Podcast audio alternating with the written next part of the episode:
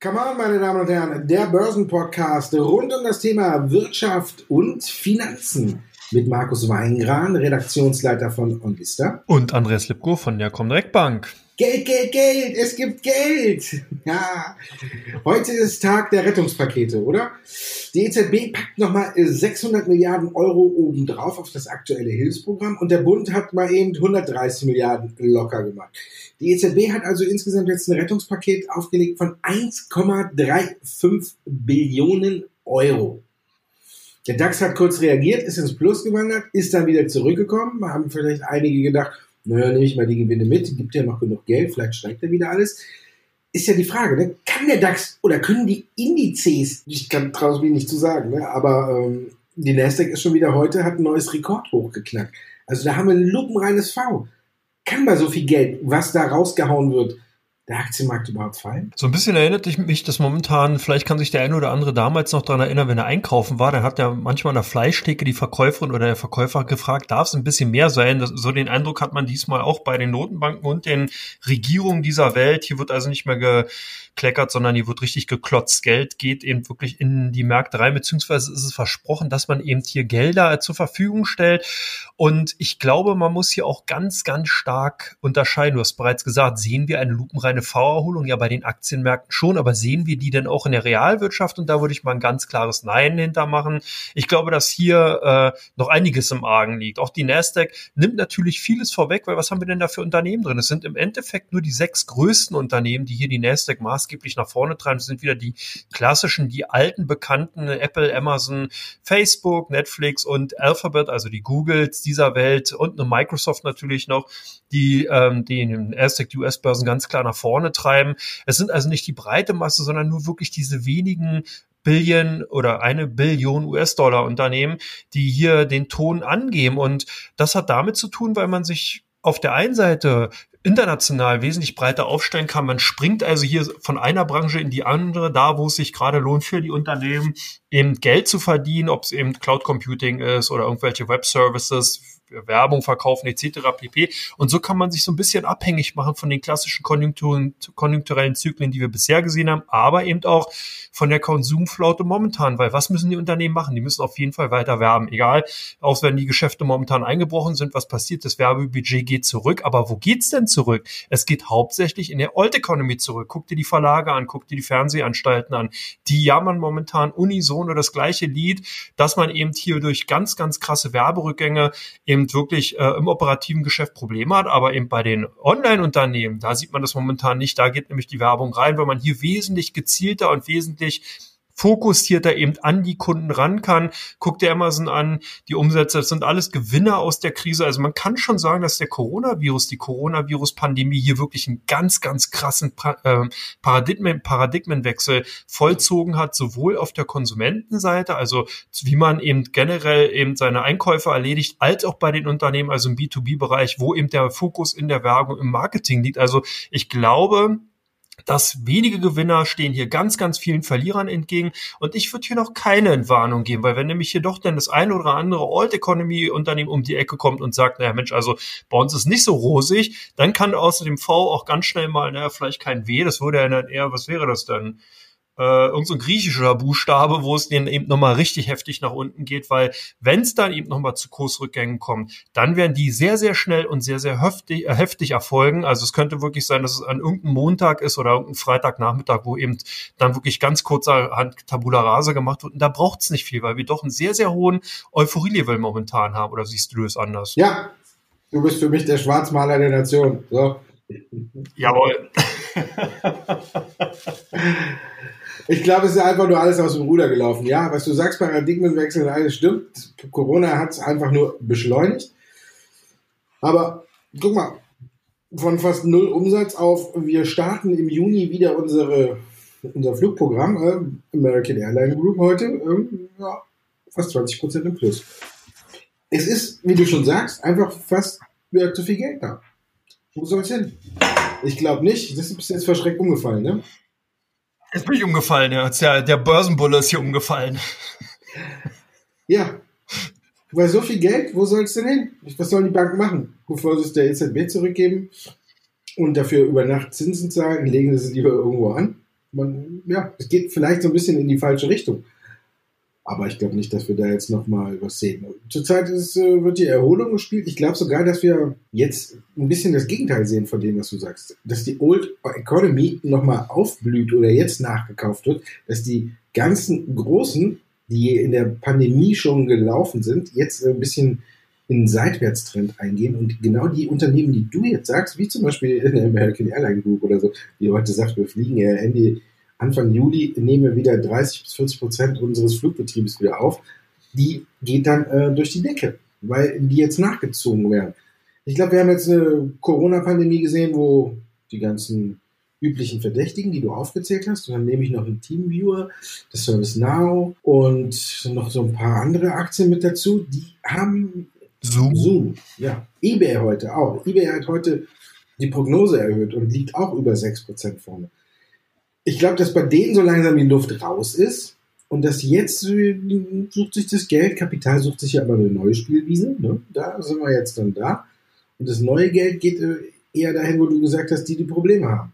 Aber man muss ja auch sagen, da hat man auch nicht so richtig die ganz großen Probleme gesehen. Autodesk oder so, die haben ja auch, die sind auch super gelaufen, die haben auch ganz gute Zahlen ver verbracht. Und jetzt sind alle tatsächlich immer da. Aber was bringt es mir, hat, äh, sich gegen den Markt zu stemmen? Hast du, kennst du, hast du Erfahrung? weißt du, wie das ausgeht in den meisten Fällen? Da können wir noch. Ja, das tut unheimlich weh, also zumindest im Depot, ja. genau. Und warum, ja, soll man jetzt die ganze Zeit schwarz malen? Auch wenn tatsächlich, ja, du hast recht. Wenn ich das jetzt nochmal runterbeten würde, hätte ich auch recht, dass es konjunkturell einfach nicht gut läuft, dass eine neue Realität irgendwie ganz anders aussehen wird aber solange der Markt das nicht spielt und der Markt, dafür sehe ich zurzeit keine Anzeichen, können wir uns hier den Mund fusselig reden und es wird nicht nach unten gehen. Neues Allzeithoch, da haben wir einen V. Und ich glaube auch nicht, dass die viele in der Nasdaq 100 da jetzt dann irgendwie so irgendwie abstürzen sollen. Also das Einzige, wo ich jetzt tatsächlich einen Grund nochmal sehen könnte, dass es nach unten geht, aber das haben wir in der Vergangenheit auch schon des Öfteren gesehen, ne? ist, wenn unser Freund Donald ein bisschen äh, auf den Chinesen rumtrampelt und da nochmal was passiert. Aber auch da, überleg mal, wie viel, wie viele Monate, fast ein Jahr, haben wir uns auf den Mund fusselig geredet haben, wie schlimm das alles ist. Und im Endeffekt war jeder, nach jedem Streit haben wir immer wieder dieses V gesehen. Ja, Corona ist jetzt ein etwas länger gezogenes V, aber in der, an der Nasdaq ist es schon da und ich glaube, ich habe diese Woche eine Überschrift gelesen, ähm, maximale Erholung wird Realität. Da habe ich zuerst geschluckt, aber mittlerweile muss ich fast sagen, ja, ich glaube, der Experte, der das geschrieben hat, der hat irgendwo ein Stück weit recht. Da kannst du machen, was du willst, da können wir uns auf den Kopf stellen. Das kann ich nicht mehr, bin ich zu alt für, aber wir haben wirklich, wirklich denke ich, dass es nicht so viele Schmerzen geben wird. Auch jetzt, aufs Konjunkturpaket gucken, die einzigen, die eigentlich ein bisschen die Leidtragenden sind, aber die auch nicht extrem abstürzen, sind ja eigentlich die deutschen Autobauer. Die kriegen ja jetzt nur was für die Elektromobilität, aber man sieht, das sind ungefähr 90 Prozent ihrer Autos, gehen dann ohne Förderung raus und die paar E-Autos, die sie sich da jetzt bisher lang ins Portfolio gelegt haben, äh, die werden jetzt gefördert. Eigentlich müssten die doch heute brutal abstürzen, aber außer Daimler, die so zweieinhalb bis drei Prozent mal runtergegangen sind, kommen die anderen ganz gut weg. Sind für dich die Autobauer die großen Verlierer im Konjunkturpaket? Naja, die großen Verlierer nicht. Man darf nicht vergessen, dass durch den Trick mit der Umsatzsteuer, ähm, die äh, sozusagen abgesenkt wird, ich glaube nicht, dass das direkt bei an den Konsumenten weitergegeben wird, sondern es bleibt dann natürlich auch schon bei den Unternehmen. Diese Differenz es erhöht so ein bisschen die Margen. Ich glaube, so war es auch angedacht. Ähm, da werden natürlich die ein oder anderen Autobauer auch davon profitieren können. Und man darf auch nicht vergessen, wir hatten die Volkswagen hier auch immer wieder auch im Podcast besprochen. Das ist eben wirklich ein astreiner deutscher Konzern, der sich eben auf die E-Mobilität verschrien hat. Manche unken sogar vielleicht ein bisschen zu stark, also zu sehr diese Umkehr. Aber jetzt sieht man eben, Volkswagen profitiert davon natürlich mehr als zum Beispiel eine Daimler, die sich da mal so ein bisschen geziert hat und keine klare Strategie in Richtung E-Mobility rausgegeben hat und demzufolge natürlich dann auch heute stärker unter die Räder kommen. Aber ich glaube, insgesamt ist es halt doch so, dass ähm, es wird nochmal einen Dämpfer geben. Ich bin ja kein Dauer- oder ein Perma-Bär, sondern im Endeffekt, ein Eisbär ja quasi schon, nee, sondern ein Börsenbär, sondern ich äh, will halt hier nur noch den Finger erheben, dass ich einfach glaube, dass viele ähm, Marktteilnehmer zu stark auf die Liquidität momentan zielen. Du hast ja gerade gesagt, die geht halt in die Finanzmärkte rein und weniger in die Realwirtschaft. Und was hilft's denn, wenn die Aktienkurse sich sozusagen von der Realwirtschaft so stark abkoppeln? Dann kommen die halt irgendwann wieder zurück, weil einfach in den USA derweil 20 bis 22 Prozent der Arbeitnehmer arbeitslos geworden sind. Und das ist erstmal wirklich eine Schippe, die muss erstmal wieder äh, raufgetan werden auf den Berg Konjunktur USA. Und es sind jetzt auch schon die ein oder anderen äh, Rufer draußen, die eben sagen, na ja, wenn eben sich alles wieder erholt, dann ist es eben fraglich, ob die ganzen abgeschafften Arbeitsplätze auch wirklich eins zu eins wieder ersetzt werden oder ob man nicht einfach so die Gunst der Stunde nutzt und einfach manch die eine oder andere Stelle nicht neu besetzt. Also es bleibt auf jeden Fall spannend. Es ist ja auch nur unsere Aufgabe, hier kein, wir geben ja keine Kauf- oder Verkaufsempfehlung, wir zeigen ja nur auf und das ist im Endeffekt auch die Aufgabe, die wir beide erfüllen. Ich finde es ja gut, wenn wir äh, Meinungen haben, die auseinanderlaufen. Es wäre ja schlimm, wenn wir beide immer das gleiche Lied singen und der Zuhörer oder die Zuhörerin dann sozusagen hier keinen Nutzen draus zieht. Das ist ja auch genau der Aufruf, den wir immer tätigen, hat jemand eine andere Meinung, dann gerne her damit. Wir diskutieren es ja gerne, aber jetzt ist, müssen sich beide oder die Zuhörer eben in dieser Form unsere Meinung anhören und ja, die sind eben derzeit verschieden. Ja, guck mal einer auf die Idee, wir könnten uns leiden oder so. Ja. Ivo. es gibt ja zwei Möglichkeiten. Ne? Du hast ja recht, indem dass äh, die Realwirtschaft und die Kurse auseinanderlaufen. Jetzt könnte man sich aber auch vorstellen, wenn die alle so jeck sind, wie man hier schön in Köln sagt, äh, dass wir eher dann, in, um das wieder ein bisschen auszugleichen, dass die Aktienmärkte in den Seitwärtstrend gehen und die Unternehmen auf der konjunkturellen Seite da wieder ein bisschen ranlaufen. Muss ja nicht immer wieder auch gesagt sein, dass äh, wenn die Konjunktur unten so im Keller ist, dass die Kurse dann auch wieder im Keller äh, rauschen müssen, um das auszugleichen. Ne? Gibt ja auch die Möglichkeit. So, klar, aber unterm Strich, wenn man das jetzt zusammenfasst, dann kann man sagen, ja, es passt nicht zusammen. Ja. Und man könnte annehmen, ist ja auch die berühmte Schere zwischen Gold und Silber immer, ne? Die ist ja auch immer sehr weit und dann sagt man immer, Silber holt auf, holt auf, holt auf. Aber nicht unter der Prämisse, dass Gold zurückkommt, sondern dass Silber einfach stärker steigt. Aber das sehen wir gerade auch nicht. Ja, da wird es ein bisschen schwierig. Ne? Aber ich frage mich einfach, was soll noch kommen, um die Märkte nach unten zu prügeln? Schlechte Quartalszahlen haben wir durch gesehen. Ähm, schlechte Ausblicke. Uh, das zweite Quartal trifft uns noch mehr, haben wir gesehen und die Aktie ist gestiegen. Die EZB und der Bund und alle, alle Staaten feuern aus allen Rohren, was Geld angeht. Auch die USA und die Fed, die knallen Geld raus, als wenn es kein Morgen mehr gibt. Jetzt haben wir dann wieder Streitigkeiten mit China gesehen, Streitigkeiten äh, um Hongkong. Wir haben die ganzen Aufstände, sage ich mal, Proteste gesehen, die Plünderungen in den USA nach dem Tod von äh, und alles hat die Wall Street in keinster Weise irgendwie richtig negativ tangiert. Jetzt ist für mich dann auch die Frage, was muss kommen, damit es nach unten geht? Genau, das ist ja auch genau der Grund dafür, für sogenannten schwarzen Schwan, den wir ja auch schon mal diskutiert haben. Ähm, das ist ja genau der Punkt man weiß momentan den Grund nicht. Und wenn dieser eben dann kommt, dann kann eben doch alles Mögliche zusammenfallen, ein Cluster äh, sozusagen sich lösen und das eben dafür sorgen, dass eben zum Beispiel, was du gesagt hast, eine Seitwärtsbewegung durchaus. Es kann auch sein, dass wir einfach jetzt die nächsten drei, sechs Monate seitwärts laufen, weil einfach sehr, sehr viel Liquidität in den Märkten ist, die Konjunktur noch nicht so richtig nachholt und dann Donald Trump zum Beispiel vor der Wahl der Meinung ist, einfach nochmal richtig gegen China schießen zu müssen und da vielleicht aus den Handelsvereinen äh, oder Handelsstreitigkeiten wirklich ein Handelskrieg wird. Und äh, das zum Beispiel eine Möglichkeit wäre, um genau nicht nur, dass jetzt auch noch der Bulle, sondern auch noch der Bär umkippt, ähm, eben alles Mögliche dann eben lostritt, wo eben dann die Marktteilnehmer wirklich überrascht werden. Oder eben nochmal äh, stürmische Zeiten bei den Rohölpreisen. Und vor allen Dingen, da ist ja auch nochmal eine Welle zu erwarten. Das wird auch nochmal sehr spannend. Wir haben immer noch sehr, sehr niedrige im Verhältnis, niedrige ähm, Rohölpreise, gerade im Kontrakt WTI oder in der, in der äh, Ölsorte WTI. Und da brauchen viele US-Unternehmen einfach Preise von 50 US-Dollar. Da sind wir einfach nur eine Weile von oder ein ganzes Stück weit von entfernt. Und das bedeutet einfach, ähm, dass hier auch der Druck immer größer wird. Also unverhofft kommt oft. Ich denke, dass äh, hier also zu viel Euphorie im Markt ist und dass hier einfach zu viel Zutrauen und Zuversicht eben ist, dass die Notenbanken und die Regierung es schon richten werden, weil wenn genau die Bestätigung dafür nicht kommt, also wenn irgendwann die Zweifel einfach zu groß werden, ob das eben wirklich alles so eintritt, wie man eben hofft, weil Geld kann eben nicht alles glätten und alle Wunden heilen, sondern hier muss eben auch irgendwann mal die Realwirtschaft nachziehen. Wenn das nicht passiert, dann kann eben doch mal ein böses Erwachen kommen. Wie gesagt, ich bin ja nicht der, doch momentan bin ich eigentlich der Rufer einer Wüste, aber lieber Rufer einer Wüste, als mit der Bullenherde mitzurennen und dann vielleicht übertrampelt zu werden. Oh, da trinke ich einen Schluck Wasser drauf. ja, kann jetzt jeder seine Meinung haben. Fakt ist unterm Strich, äh, kann man es einfach auch nicht vorhersehen. Du kannst genauso gut recht haben wie ich. Da kann man die genau. Münzen werfen und äh, Kopf oder Zahl machen für alle, die vielleicht jetzt. Was auf jeden Fall aufgefallen ist, mir aufgefallen ist und was ich vielleicht äh, auch ganz gut finde, was aber auch tatsächlich eine gewisse Gefahr birgt, ist, dass durch diesen Corona-Crash in meinem Empfinden viel mehr Leute, die sich vorher mit dem Thema überhaupt nicht beschäftigt haben, sich jetzt mit Börse beschäftigen und quasi da jetzt so die neue Chance sehen. Alle haben ja immer vorher gesagt, man muss sich mit Aktien absichern für das Alter und dann war der DAX viel zu hoch und jetzt ist er runtergekracht. Und jetzt sind auf einmal auch viele da, die sagen, hey, jetzt ist meine Chance gekommen, das Ganze auch mal kennenzulernen. Oder ist bei euch ein bisschen ja. anders? Nee, 100 Prozent. Genau, das finde ich auch gut.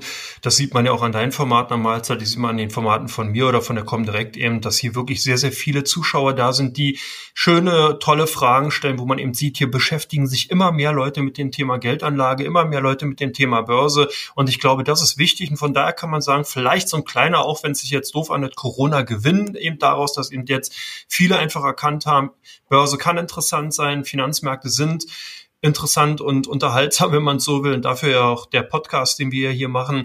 Und aus dieser Form denke ich mal zumindest, ist es eben ein, ja, für viele ein guter Start, einfach auch in diese Welt einzusteigen. Genau.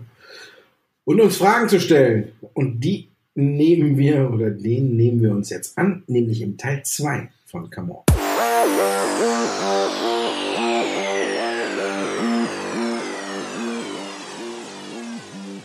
Wie gewohnt geht es im zweiten Teil von Come On, dem Börsenpodcast, um Ihre Fragen. Die erste geht an dich, Andreas. Lufthansa, Rettungspaket angenommen. Richtiger Weg. Du hast ja schon hier eine ganze Zeit lang über dieses Paket gewettert. Jetzt hat der Aufsichtsrat gesagt, ja, wir machen das so. Ist für dich der richtige Weg? Naja, zumindest äh, war es vielleicht alternativlos für die Lufthansa. Man hatte hier fast keine andere Möglichkeit mehr gesehen, um sich wirklich hier ähm, ja, vor einer schlimmeren Zeiten, formulieren wir es mal so, eben retten zu können.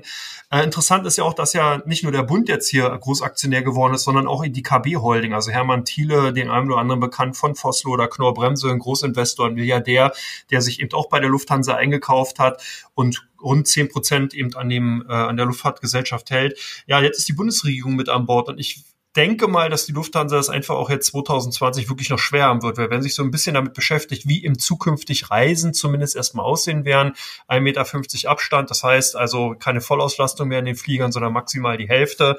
Wenn man eben weiß, dass die meisten äh, Fluggesellschaften eben wirklich auf Masse, auf, auf viel, auf Quantität ausgelegt äh, sind, also dass man eben sehr, sehr viele Passagiere transportiert und dadurch eben dann die, die Margen erzielen kann, der kann sich eben auch ausrechnen, dass diese Zeiten dann eben wirklich vorbei sind. Also ich denke, dass die Luft erstmal bei Lufthansa bei den Aktien zumindest raus ist. Ich bin natürlich froh, dass die Gesellschaft insgesamt jetzt erstmal ein bisschen eine Ruhepause hat, zumindest auch in der finanziellen Seite sich sammeln kann und äh, dann vielleicht 2021 wieder zeigen kann, was, was man eben wirklich drauf hat, wenn eben auch die anderen Maßnahmen gelockert sind. Insgesamt denke ich mal, wie gesagt, richtiger Weg. Ich glaube aber für einen Aktionär oder für jemand, der sich für die Aktie interessiert, könnte das so ein bisschen Hemmschuh darstellen ein Hemmschuh vielleicht auch für Wirecard jetzt von äh, Moody, äh, Moody, Moody's, der Ratingagentur, die auch nochmal ordentlich raufgehauen hat? Oder äh, war das einfach nur nochmal so ein Nachtreten? Was denkst du? Könnte ja erst noch kommen, aber vielleicht zur Lufthansa, ne? wie mit dem Wasserglas. Ne? Ist der Flieger halb voll oder halb leer? Ne? Kann man in seiner überlegen. Hauptsache der Pilot nicht. ja. Ja, Moody's überprüft äh, jetzt äh, die langfristige Bonität von Wirecard und äh, möchte vielleicht abstufen. Für mich weiß ich auch nicht irgendwie. Ich habe es gelesen, hat auch zum Glück keine großen Auswirkungen auf die Aktie gehabt. Ich finde es auch irgendwo ein bisschen komisch, vor allen Dingen, wenn man sich so an drei Punkten stört, okay, wenn man sagt, äh, dieses ganze Gebaren, was da war, könnte sich vielleicht dann äh, aufs operative Geschäft auswirken, weil kein Vertrauen mehr da ist, kann man annehmen, hat Wirecard war bislang eindrucksvoll bestätigt, wenn man auf die Zahlen guckt, dass es eben nicht so ist. Dann gut, wenn im KPMG Sonderbericht noch irgendwas auftauchen sollte, dann wäre es auch ein Punkt, wo Moody's sagen würde, wir stufen herab. Müssen wir abwarten. Und der letzte Punkt ist die Corona-Pandemie. Also da frage ich mich, warum die denn nach Wirecard gucken. Also da kenne ich viele Unternehmen, die äh, wesentlich schlechter durch die äh, Corona-Pandemie gekommen sind und dann führen die sowas noch an. Also ich weiß nicht, also jetzt kann man auf der einen Seite sagen, ist eigentlich jetzt alles eingepreist. Jetzt hat wirklich auch der Letzte, wenn man jetzt guckt, die BaFin ist zugange, das, die Gerichte sind beschäftigt mit einer Klage und jetzt die Ratingagenturen, ein Hedgefonds hat geklagt. Ja, jetzt müssten wirklich alle, alle, die was zu sagen haben, müssten jetzt dran sein und es müsste auch alles eingepreist sein. Gestern kam nochmal ein Statement von Wirecard, eigentlich auch nichts Neues. Sie haben nur gesagt, da wenn Sie jetzt davon ausgehen, dass Sie äh, die Reise, Flug- und Reisebranche eben haben sie ganz gut kompensiert, die Ausfälle da, und dass sie doch mit rechnen, dass ab Q3, Q4 auch hier wieder Umsätze reinkommen. Also sonst auch nichts Neues. Klar, Wirecard steht auf dem Punkt, dass der KPMG-Sonderbericht nichts Negatives gebracht hat. Da gehen die Meinungen immer noch leicht auseinander. Aber in 14 Tagen, genau heute in 14 Tagen, gibt es die Zahlen. Vielleicht kehrt danach ein bisschen Ruhe ein. Aber wir haben es ja schon gesagt, bei Wirecard gibt es eben nur zwei Möglichkeiten. Entweder man mag die Aktien oder man verteufelt sie.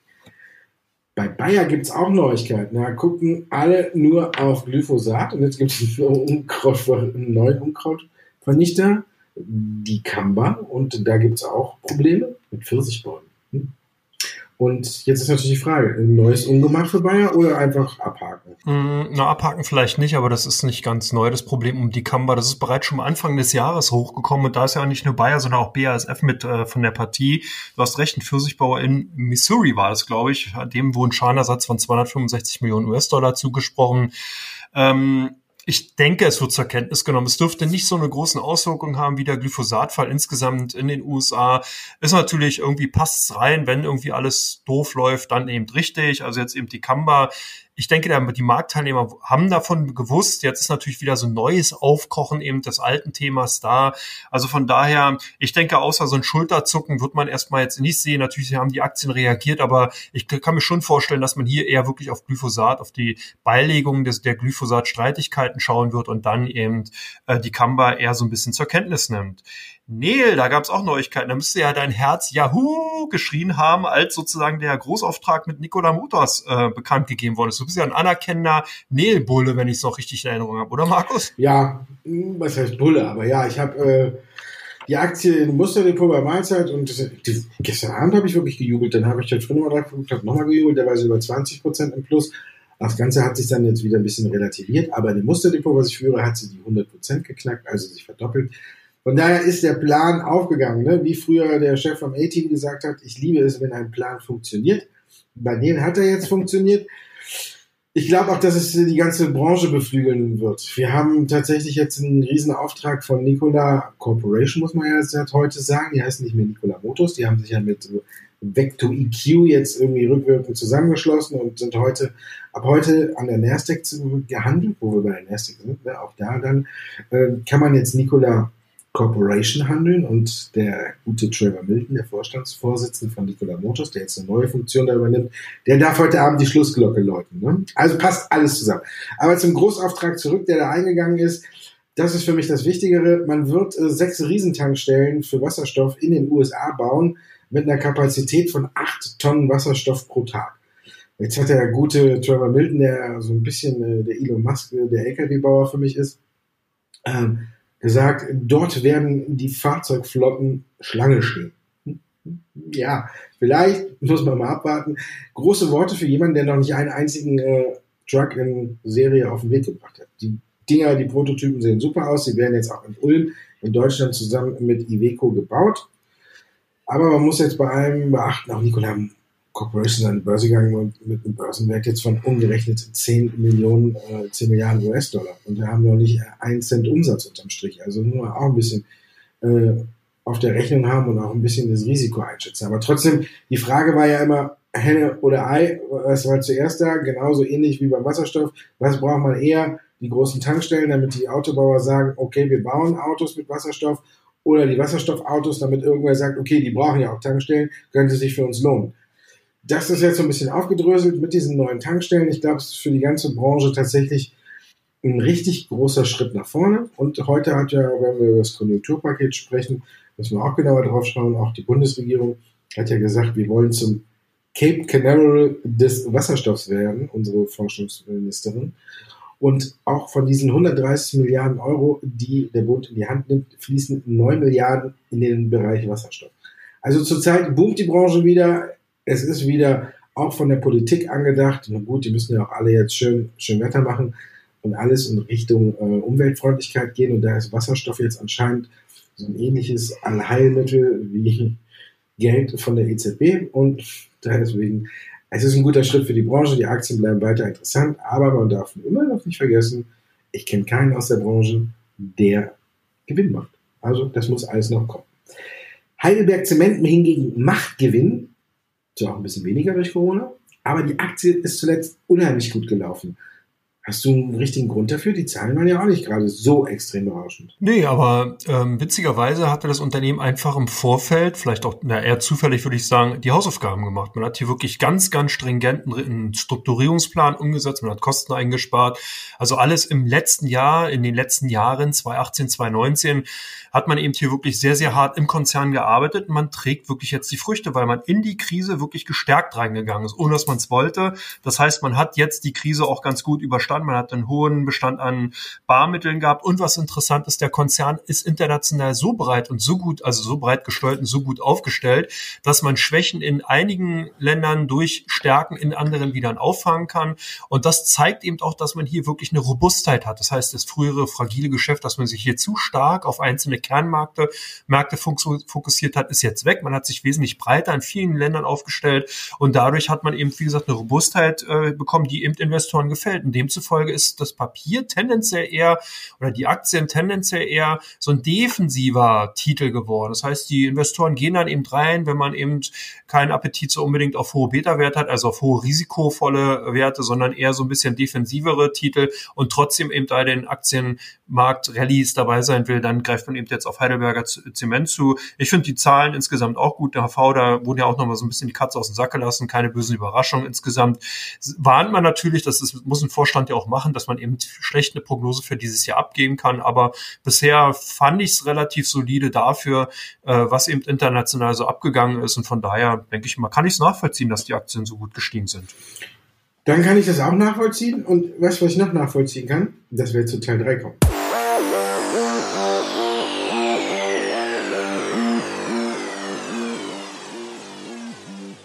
Und in unserem dritten Teil, da geht es traditionell, möchte ich schon fast sagen, um die Aktien, die im Fokus stehen äh, bei OnVista und die Aktien, wo die Anleger ordentlich handeln bei der Comdirect Bank. Fangen wir mal an mit Biontech. Die hast du mitgebracht. Greifen die Anleger wieder zu? Ist ja ein hoffnungsvoller Kandidat, wenn es um Impfstoff gegen Corona geht. Ja, man, wir haben ja sehr, sehr viele Biotechnologiewerte äh, momentan, die wirklich stark gehandelt werden. Und da sind eben BioNTech dabei. Das Mainzer Biotechnologieunternehmen hat eben vier Impfstoffkandidaten in der Pipeline. Und äh, da, da hoffen einfach viele Käufer, viele Kunden momentan eben, äh, dass eben eins davon das Rennen machen wird. Demzufolge die Aktien doch teilweise stark gesucht. Auch wenn es mal ein bisschen rückläufiger ist in den Kursen, sieht man hier doch die Tendenz eher auf der Käuferseite, also zumindest bei unseren Kunden. Von daher auch vertreten eben unter den Top 5 der deutschen meistgehandelten Aktien, obwohl sie ja eigentlich formell gesehen ja ein amerikanischer Wert ist, aber wird eben als deutsches Unternehmen, weil eben Mainz ansässig, eben bei den deutschen Titeln gehandelt. Bei euch ITM Power gesucht. Da ist ja auch einiges los, oder? Ich glaube, da gucken die Leute nur jeden Tag drauf, um zu wissen, um zu schauen, ob endlich ein Rücksetzer kommt, damit sie in die Aktie rein können. Also auf der Insel spinnt man auch auf Wasserstoff. ITM ist ja der britische Experte zusammen mit Proton Power. Auch die Aktie hat schon über 200 Prozent zugelegt. ITM Power ist aber, wenn man auf die bekannten Wasserstoffwerte guckt, ja, das ach, eigentlich fast so ein bisschen unerklärlich. Ähm, das absolute Nonplusultra über 350 Prozent in diesem Jahr. Alleine nur in diesem Jahr fast jetzt auf dem Weg dazu, ein Tenbagger zu werden. Wenn man guckt, seit ein paar paar Jährchen nur zurück. Ich glaube, alle warten auf den Rücksetzer, damit man auch mal wieder ein bisschen rein kann. Linde dürfte sich auch freuen. Die haben ja ein John Venture zusammen mit ITM Power gegründet und sich gleichzeitig auch äh, mit 20 Prozent an ITM Power Ende vergangenen Jahres beteiligt. Allein die Beteiligung dürfte sich ja jetzt auch um 300 Prozent in den Büchern erhöht haben oder vom Wert her gestiegen sein, also auch nicht ganz so schlecht. Linde auch mal ein gutes, was ist auch mal, hat Linde ein gutes Näschen bewiesen. Für mich ist die Aktie zu heiß gelaufen, aber da sind wir auch wieder bei dem Thema, was wir oben diskutiert haben. Die machen keinen Gewinn. Ne? Da, die leben nur von der Fantasie, dass Wasserstoff irgendwann der Energieträger der Zukunft schlechthin ist. Vielleicht sind wir das aber ähnliches an den Märkten. Jeder wartet auf den Rücksetzer und keiner hat so eine komplette Erklärung, warum die Aktie gerade auch so richtig läuft. Aber sie läuft und läuft und läuft. Und ich würde auch auf den Rücksetzer warten, bevor ich mir die Aktie ins Depot holen würde. Ich habe Schiss. Ich hab, hätte Schiss. Ganz ehrlich. Moderner, nächster Wert aus der Riege, die du eben schon beschrieben hast, auch Impfstoffforschung, auch aussichtsreiche Kandidaten, auch Kaufgelegenheit bei euren Anlegern? Ja, und sogar äh, auch eine Parallele zu IT Empower macht nämlich auch keine. Moderna oder Mode RNA, wie man es auch nennen könnte, hat ein Präparat mRNA 1273, unheimlich sperrig, aber in der Phase 1 Studie momentan und jetzt hoffen eben alle drauf, dass das eben das Präparat, das Medikament, der Impfstoff überhaupt wird auf RNA-Basis. Das heißt also, man fuchtelt oder hantiert hier auf der äh, äh, auf der ähm, DNA, äh, äh, äh, na, DNA-Modus-Ebene rum und versucht hier also ähm, den, zumindest die Vermehrung des Viruses dadurch zu verhindern. Ähm, ja, es gehört eben bei den ausländischen Werten momentan eben auch, weil es eben ein Trendthema ist, Impfstoffsuche gegen den Coronavirus ganz klar eben auch mit zu den meistgehandelten Unternehmen bei uns. Und äh, ja, die Kunden kaufen halt auch. Das sieht man. Also jede Schwäche wird da eben genutzt, das ist klar, weil wir eben dieses Thema einfach Biotechnologie haben. Amazon dürfte wahrscheinlich auch ein Trendthema sein bei euch, oder? Ja, macht Spaß darüber zu schreiben und Spaß sich darüber zu informieren. Gibt jede Woche was Neues. Das ist schön. Vor zwei Wochen, zwei Wochen war es der größte Kinobetreiber der Welt, wo Amazon angeblich äh, eine Übernahme anstrebt. Dann die Woche drauf war es in JC wo man gesagt hat, die kaufen vielleicht ein paar Filialen wenn nicht sogar das ganze Konzern, äh, den ganzen Konzern, weil man sich eine Modemarke dann auch stationär anbieten möchte. Und diese Woche ist es die Fußball-Bundesliga. Diese Woche wird darüber diskutiert, ob Amazon bei, den, bei der Vergabe der Fußball-Bundesliga TV-Rechte, die nächste Woche beginnt, für die nächste Etappe, ob die da mitbieten. Ich glaube, alle anderen zittern schon. Und hier ist auch tatsächlich zum ersten Mal, dass Amazon auf eine Frage dazu auch reagiert hat und gesagt hat, interessant. Bei den anderen beiden Sachen haben sie sich in Schweigen gehüllt. Und deswegen glaube ich, dass da auch was dran ist. Ich glaube, die haben, sind auf den Geschmack gekommen. Die haben ja jetzt schon ein paar Spiele gekauft.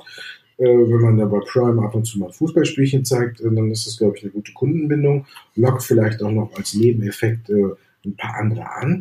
Und der Vorteil gegenüber, wenn wir jetzt auf eine Sky oder eine The Zone gucken, ist, dass eigentlich Amazon in Geld schwimmt. Die brauchen einfach gar keine neuen Abonnenten gewinnen, um sich solche Spielchen dann zu holen oder abzuwürgen, sondern die können einfach das nehmen und als Marketinginstrument einsetzen und sagen, hier, als Goodie für euch und nicht als, äh, wir haben nicht den Druck zu sagen, okay, wir müssen jetzt im Prime irgendwie so und so viel Millionen neue Kunden ranwerben, damit sich das für uns lohnt, sondern die können es einfach mal machen.